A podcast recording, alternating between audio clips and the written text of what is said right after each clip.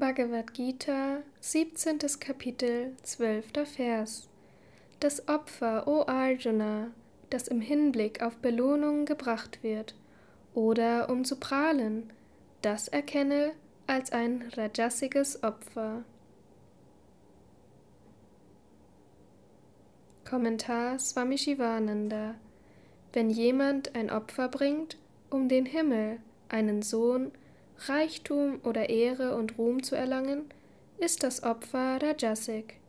Wer so opfert, will damit seine eigene Wichtigkeit steigern, seinen Namen in der Welt bekannt machen, etwas dafür bekommen, sich als großer, frommer und gebildeter Mensch darstellen und seine Reichtümer zu seiner eigenen Verherrlichung zur Schau stellen.